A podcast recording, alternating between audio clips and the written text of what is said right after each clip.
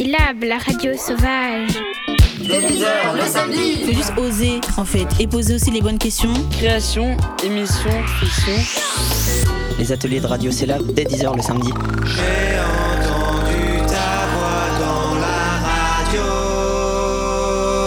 C'est pour ça que j'aime bien la radio.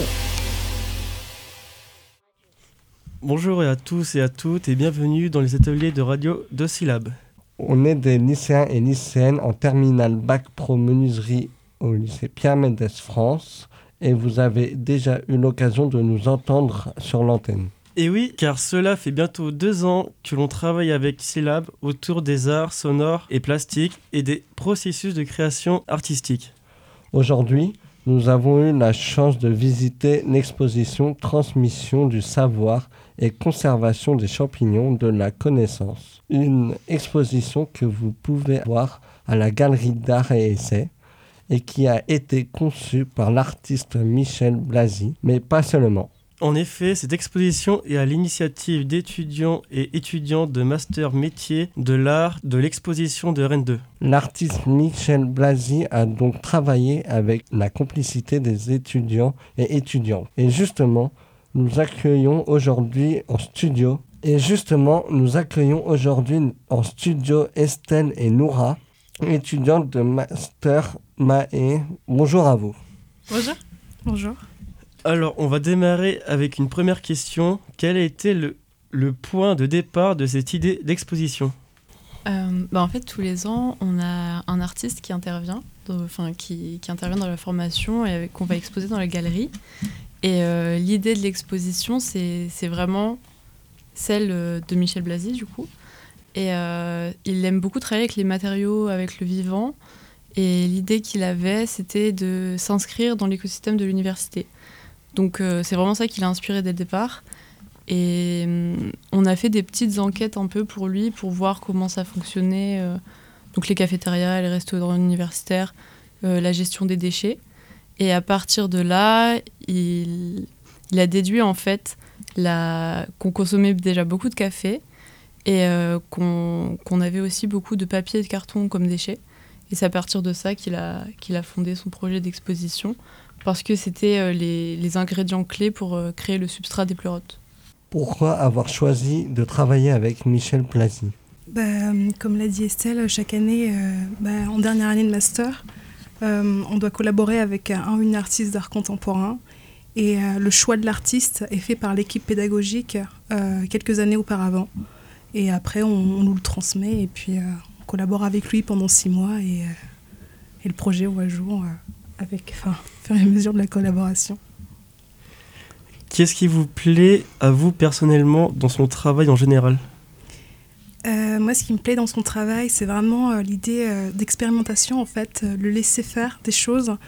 Enfin, rien rien n'est contrôlé, vu que vraiment, il, son travail accorde une, grande importance à l'observation, aux matériaux vivants, etc. en fait, il laisse libre cours à la nature de, faire sa vie, en fait, de vivre sans, sans être contrôlé par l'humain. Euh, donc il y a aussi une collaboration, collaboration pardon, entre l'artiste et euh, les matériaux qu'il euh, qu'il façonne à, travers ses expérimentations. Et moi, c'est ce ce, ce qui me plaît en fait dans son projet parce que rien n'est laissé au hasard, mais en même temps, rien n'est entièrement contrôlé. Donc en fait, il y a une totale liberté de la matière en fait qui, qui, qui s'épanouit dans, dans, dans le temps. Euh, moi, je dirais que c'est plutôt l'aspect euh, évolutif que ces œuvres ont. Généralement, dans les œuvres, les œuvres d'art en général et d'art contemporain, c'est les œuvres sont assez fixes. Elles évoluent pas quand, quand, quand on va visiter une exposition, par exemple. Euh, y aller au début ou à la fin, ça ne changera rien. Que là, c'est en constante évolution, donc par la, la, pousse des pleurotes ou même le placement des poches, tout ça. Et hum, c'est cette évolution-là que je trouve vraiment très intéressante parce que ça, ça apporte un nouveau rapport à l'espace de l'exposition et à l'espace de la galerie.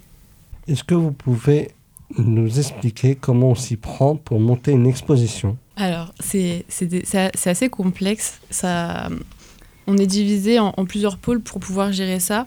Donc, par exemple, euh, du côté administratif, on doit, on doit chercher euh, des, des, mécènes, des partenariats, tout ça pour, euh, pour obtenir les financements nécessaires, qui vont ensuite permettre, par exemple, au, à la régie donc, de, ben, de construire l'expo, en fait, de financer tous les matériaux dont on a besoin. Mais on a aussi un côté de programmation culturelle qui seront tous les événements autour de l'exposition pour, pour un peu poser des questionnements à partir de celle-ci et aller plus loin. Ou la communication. Ouais, on a, on a aussi toute la, toute la partie communication, euh, donc qui permet de, de, faire en fait la publicité, d'attirer les visiteurs et les visiteuses. Donc c'est vraiment assez large et ça prend beaucoup de temps. Mmh. En fait, euh, faire le travail de commissariat, c'est vraiment un travail euh, polyvalent, comme on l'a dit tout à l'heure durant la, la, médiation. Et euh, en fait, on, on, on, touche à de nombreux domaines. Et c'est ça qui est aussi intéressant pour nous parce que du coup, on peut se, se former à plusieurs bah, plusieurs champs de l'art contemporain. Et euh, bon, voilà. Mais c'est hyper compliqué de monter une exposition.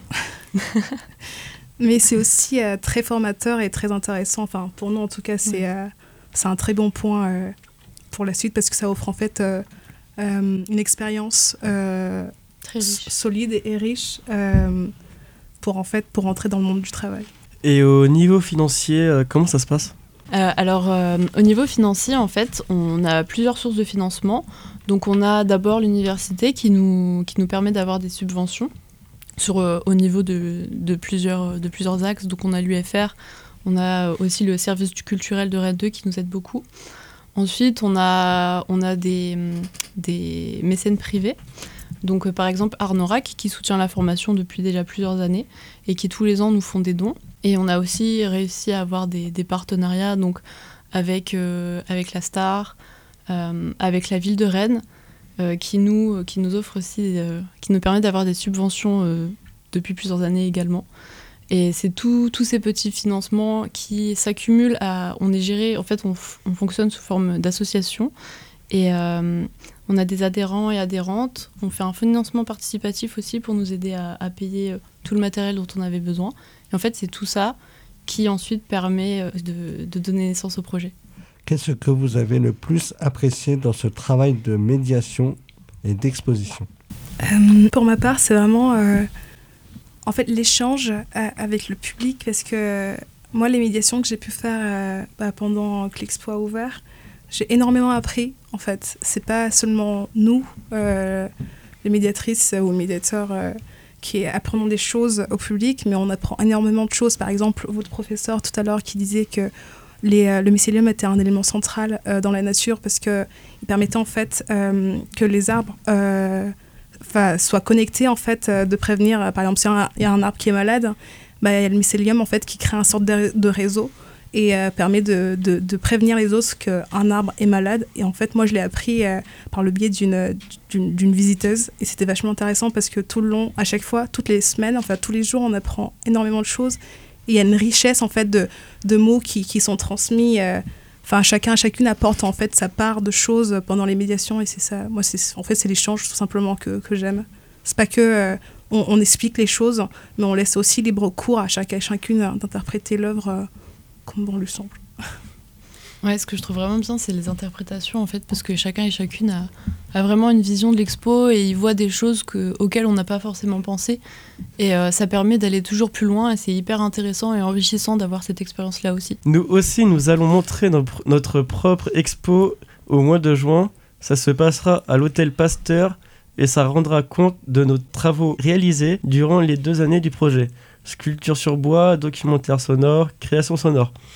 Est-ce que vous avez des conseils à nous donner pour réussir une exposition? Euh, bah Moi, je dirais euh, bah, se, donner une liberté aussi, euh, de proposer les choses, de ne pas avoir peur, en se disant, bah, mon idée n'est pas légitime, parce que nous, pendant le montage, il y a énormément d'idées qui ont émergé pendant la, semaine du montage et qui n'étaient pas initialement prévues. Par exemple, les arbres il ne devait pas avoir de branches en fait euh, sur le plafond et pourtant euh, ça, ça a été fait. Ouais. Pareil pour le port des chaussettes, euh, c'était initialement pas prévu et c'est nous qui avons soumis l'idée à l'artiste. Donc euh, si vous pensez que vous avez des idées à, à soumettre, en fait, euh, n'hésitez pas hésiter à le faire parce que ça peut vraiment enfin, peuvent pas se dire que l'expo est tacite. En fait, elle, peut être évolutive et, euh, et ne pas hésiter à transmettre en fait euh, ce qu'on a envie euh, de faire. Des fois, ça passe, des fois, ça passe pas, mais faut pas se mettre des barrières en pensant que qu'on n'est pas légitime alors que des fois si. Je pense qu'il faut vraiment que vous fassiez confiance au moment du montage aussi, parce que vous allez être beaucoup. Enfin là, vous êtes dans le théorique du projet, et pendant le montage, vous allez vous rendre compte de certaines choses ou avoir une idée de comment placer, euh, par exemple, tel socle euh, autrement. Et il faut vous écouter à ce moment-là aussi. Il Mm. faut vraiment vous faire confiance. Et comme vous travaillez en groupe, euh, bien communiquer. Je pense que c'est c'est la clé aussi. L'exposition a un nom très long. Pourquoi un tel choix? Euh, C'était un peu une dimension ironique de la part de l'artiste. Donc le titre, c'est un choix de l'artiste. Et en fait, on est dans le milieu universitaire, un milieu un peu académique, un peu savant. Et euh, je pense que c'était vraiment euh, pour euh, se renforcer en fait sur cette dimension-là, un peu ironique du lieu dans lequel on expose en fait.